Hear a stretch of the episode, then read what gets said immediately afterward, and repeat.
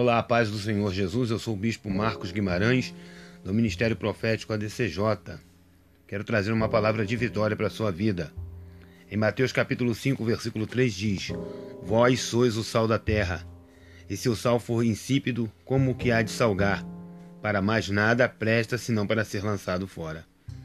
Conta que certa vez sociólogos se uniram para realizar um teste sobre o efeito que a pressão de um grupo exercia sobre as convicções pessoais de um indivíduo.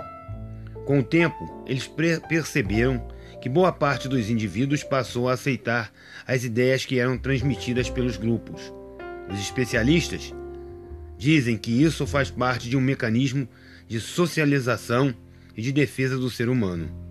Às vezes, a necessidade de ser aceito pode levá-lo a atrair os princípios em que você sempre se fundamentou.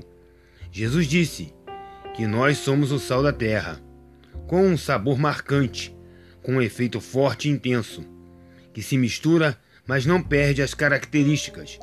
Ele ainda nos adverte que se o sal perder o sabor, para mais nada vai servir. Você foi chamado para fazer a diferença no mundo em que já perdeu quase todos os princípios que tornam a vida digna de ser vivida. Você foi chamado para andar na contramão do mundo. Que Deus lhe dê sabedoria e coragem para ser sal neste mundo, ainda que muitos não o entendam.